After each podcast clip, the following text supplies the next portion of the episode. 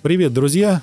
И снова с нами подкаст «Зайцы». Я Анатолий Гурин. И Олег Моисеев. Сегодняшняя тема нашего мероприятия – современное курение или курение в современном обществе. Да. И что мы подразумеваем сегодня под курением? Какое оно? Оно изменилось? Или оно осталось тем же самым? Произошли какие-то перемены? Принципиальные? Может быть, курильщики меньше страдают? Мы меньше теряем людей? Нет, мы теряем их больше. Скажите, пожалуйста, этот вопрос всегда ставится нами на всех профилактических мероприятиях. На всех. Мы приходим к детям рассказывать об опасностях курения, а это иногда самые маленькие дети. Например, вы знаете, сегодня у нас эти программы профилактического содержания начинаются для детишек от 5 лет. Это пятилетние дети. Но у нас очень часто многие люди говорят о том, особенно контролирующие органы, говорят нам следующее. Вы к детям идете рановато. Что-то, может быть, вы их э, чему-нибудь научите, проинформируете.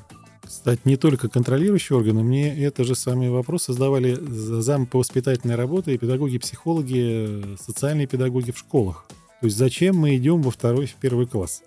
И, приход... и приходилось объяснять, что у нас возраст приобщения курения в нашей стране от 5 до 9 лет – лично я встречал детей, которые начали курить в 5 лет. Потому что встречаешь парня, вот пошел я там э, дочь на, на кружок отводил, и там на переменке туда-сюда, пока там преподаватели щелкают забралом, как говорится, дети бегают курить. Соответственно, мне одного удалось выцепить, и я просто его подробненько так расспросил, как совершенно незнакомый мужик, он мне со мной поделился, из какой он семьи, и главное, с какого возраста он курит. То есть он на тот момент учился в кадетской школе в восьмом классе, начал курить он в 5 лет, в восьмом классе э, кадетской школы курят у него все мальчики и 50% девочек. То есть вы понимаете, насколько актуальная проблема на э, сегодняшний день.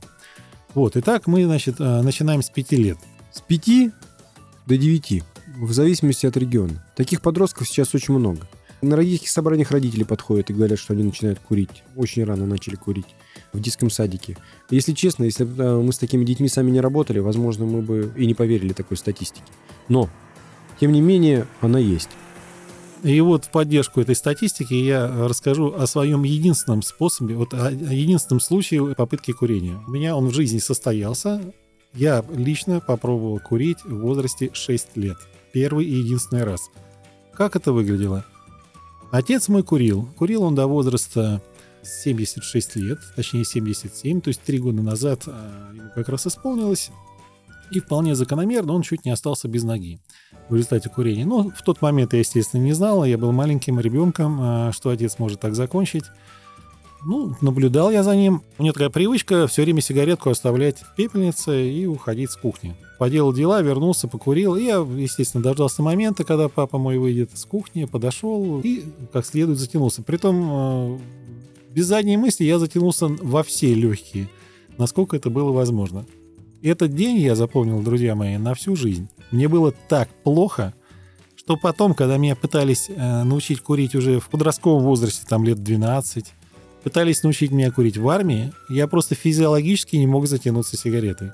И вот поэтому до сих пор, мне уже скоро, я дойду до того возраста, когда начинает сыпаться песок как раз, как у той бабушки в примере Олега Олеговича, я до сих пор не курил, благодаря вот этому случаю. Но, к сожалению, не всем детям так везет, если так можно сказать. Да? Некоторые все равно наблюдают за своими родителями, наблюдают сам процесс, ароматизируют его, хотят быть похожим на старших, и у нас этот возраст приобщения к курению начинается с 59 лет. Это возраст первых проб, возраст приобщения. А вот, кстати, очень важный вопрос. Мы, как специалисты системы профилактики, хотели бы вам его задать. Ответьте каждый для себя на вопрос, с какого возраста начинается настоящее приобщение. Не проба, а приобщение к зависимости. И ответ на этот вопрос очень прост. Потому что начиная работу с детишками 5-6 лет, сегодня мы приходим со своими программами даже в детские садики. Наша организация «Общее дело» снимает специальные профилактические видеоматериалы, замечательные мультики из серии «Команда Познавалова», «Тайны едкого дыма» и «Опасное погружение». Это два мультфильма, где мы рассказываем о таких явлениях, как курение или употребление алкоголя детям самого маленького возраста. И сейчас выйдут еще два дополнительных мультфильма. Сейчас деньги на них собраны, и они уже снимаются. Ждите.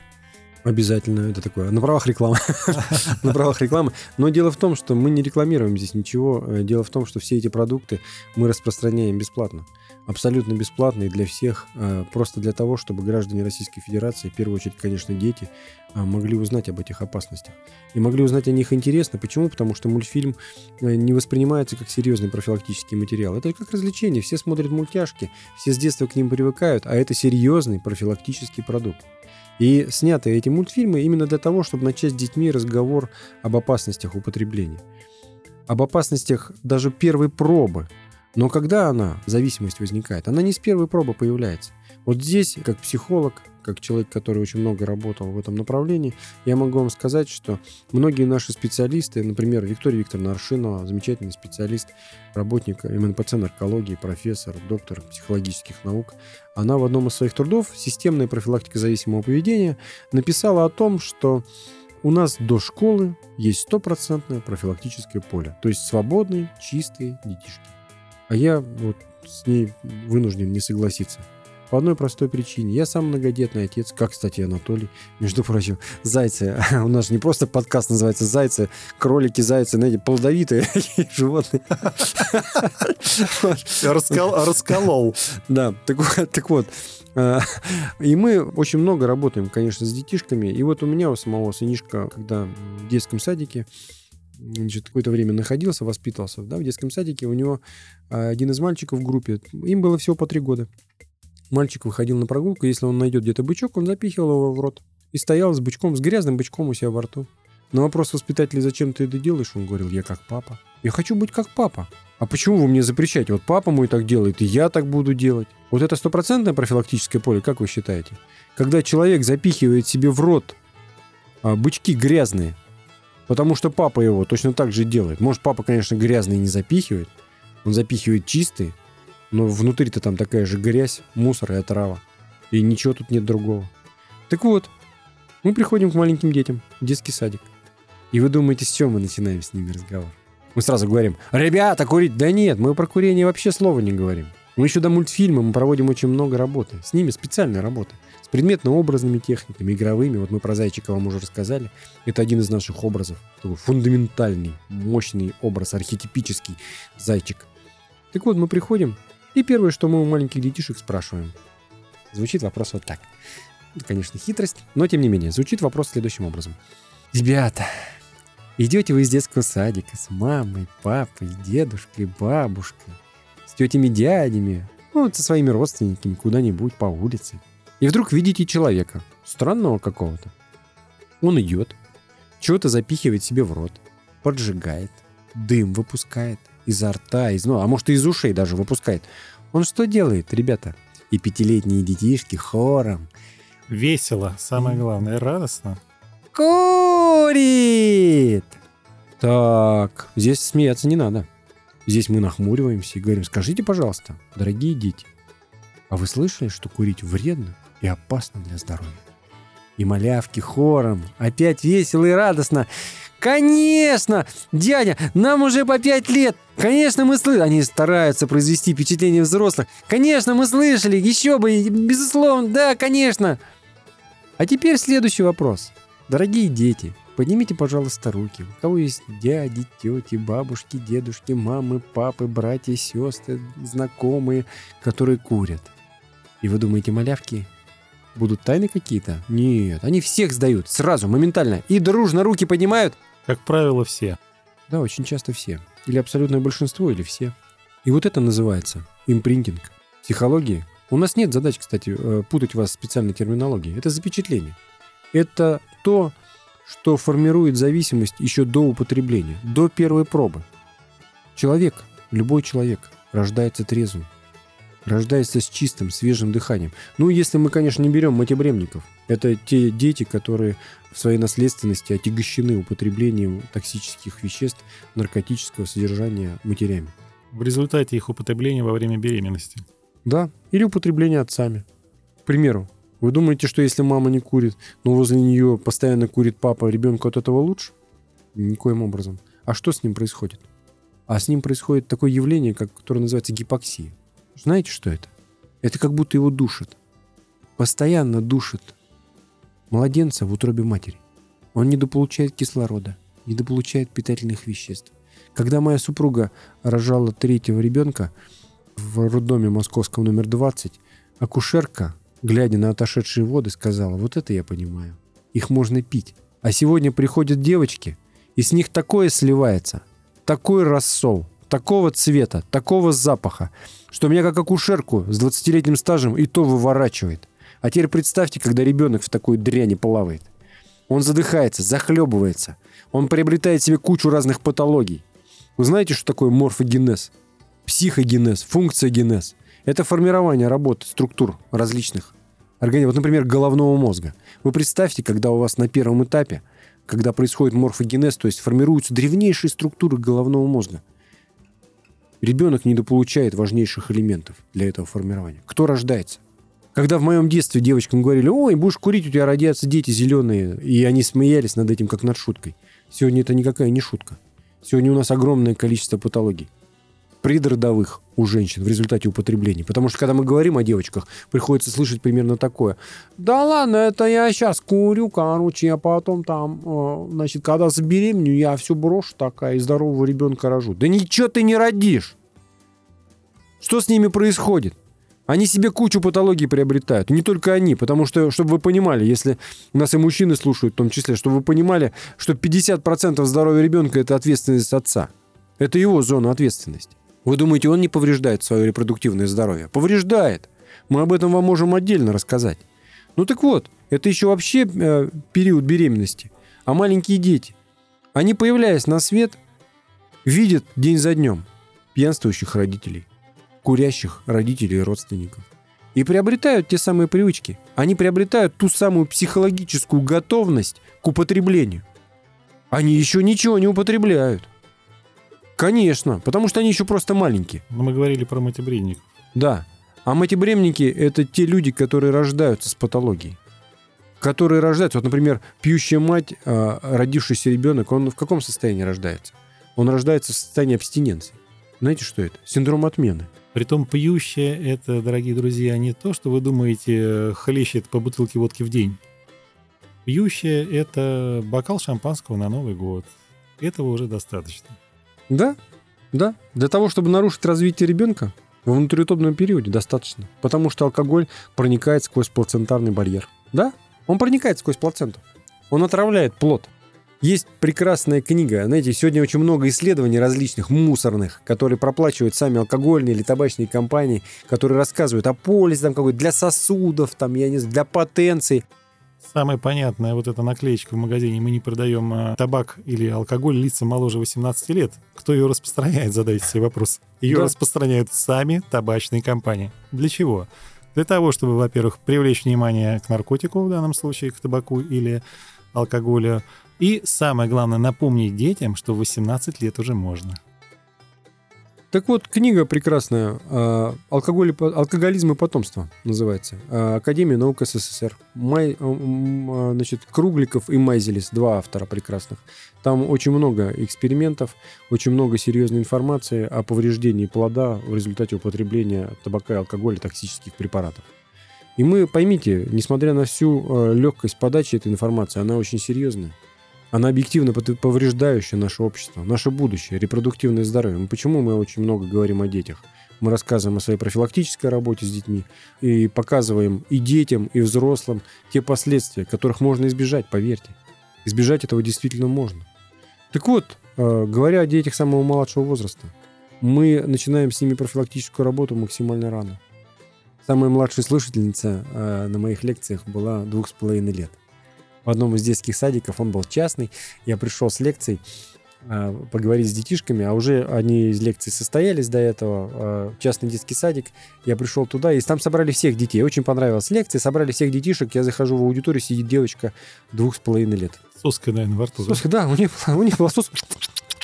Сидит, сосет соску, на ней памперс, ножки кривенькие, голенькие, она сидит а, раскрытыми глазенками на меня смотрит. Я вышел к воспитателям. Вы знаете, я сам считаю, что профилактическую работу надо начинать максимально рано. Но все-таки два с половиной года. Они говорят, не беспокойтесь, спокойно начинайте свою работу, она все понимает. Я говорю, я не сомневаюсь, что она все понимает, но может быть... Нет-нет-нет, вот увидите. И я начинаю с вопросов, о которых я уже говорил. И вдруг эта девочка встает, достает соску изо рта, и говорит, у меня дедушка Кузьма курил, ему ногу отрезали.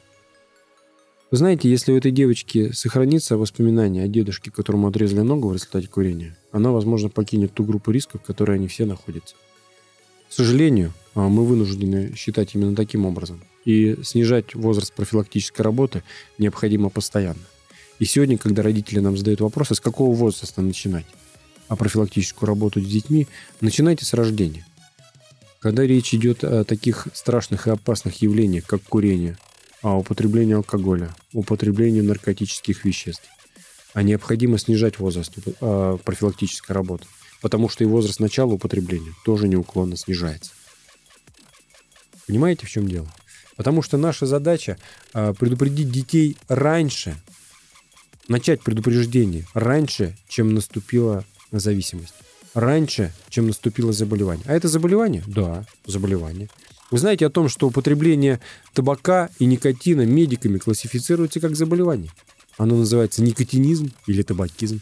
Наш прекрасный ученый Давид Георгиевич Заридзе, а, который написал замечательную книгу о табаке, он как раз и говорит об этом. Это... Кни... Книга так и называется «Табак», если будете искать. Да, это серьезное заболевание, прогрессирующее, э, имеющее зачастую летальный исход. Вы знаете, что курение убивает две трети всех курильщиков на планете? Две трети. Это еще не считая пассивных курильщиков. Представьте себе ситуацию. Что такое курение? Это один из самых главных, смертельно опасных рисков для человека на планете Земля. Причем а, весь юмор ситуации в том, что он называется устранимый. Устранимый смертельно опасный риск для человека на планете Земля. Вот так. На втором месте, между прочим, а, стоит среди всех смертельно опасных рисков. Наверняка сейчас возник вопрос, а что на первом месте? А на первом месте инфекционные заболевания.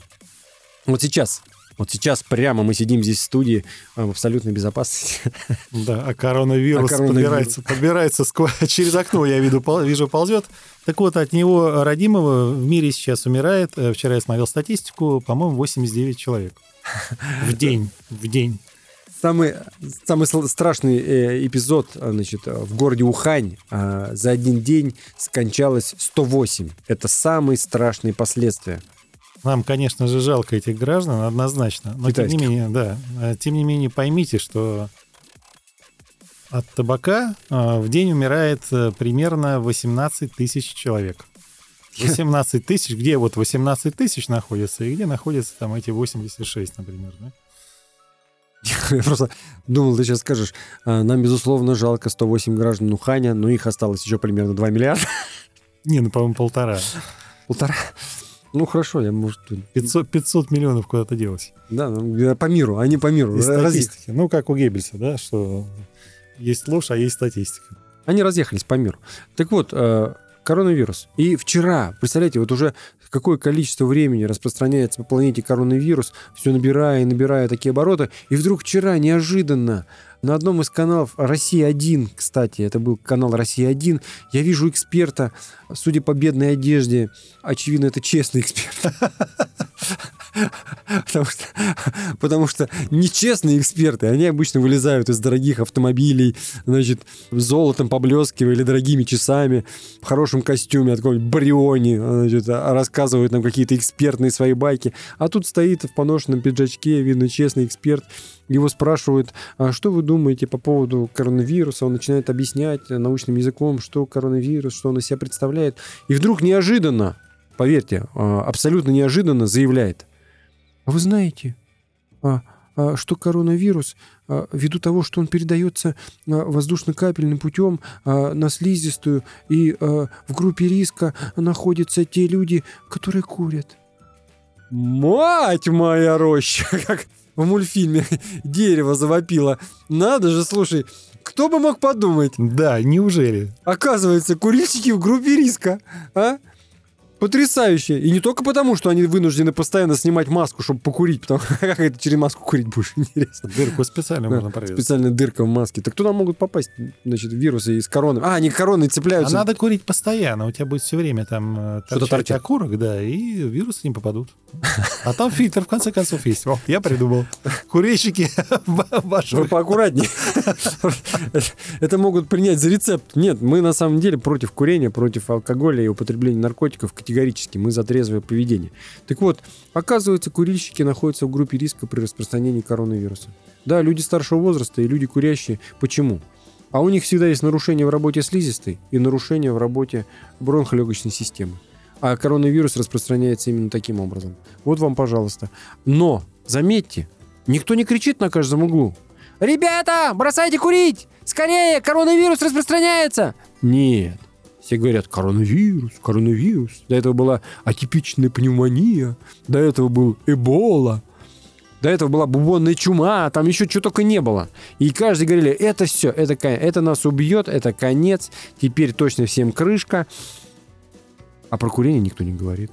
Но вы поймите, за то самое время, пока распространяется коронавирус, пока такая паника, никто э, не мешает работать табачным компаниям транснациональным гигантам. И, кстати, вот у меня на одном мероприятии долго пытался вот этим же вопросом про детей. Ребята, вы видите вокруг, я им задаю вопрос, что, ребята, вы видите вокруг э, людей, которые делают довольно странные вещи, да, это социальное явление убивает огромное количество людей, и дети меня начинают гадать.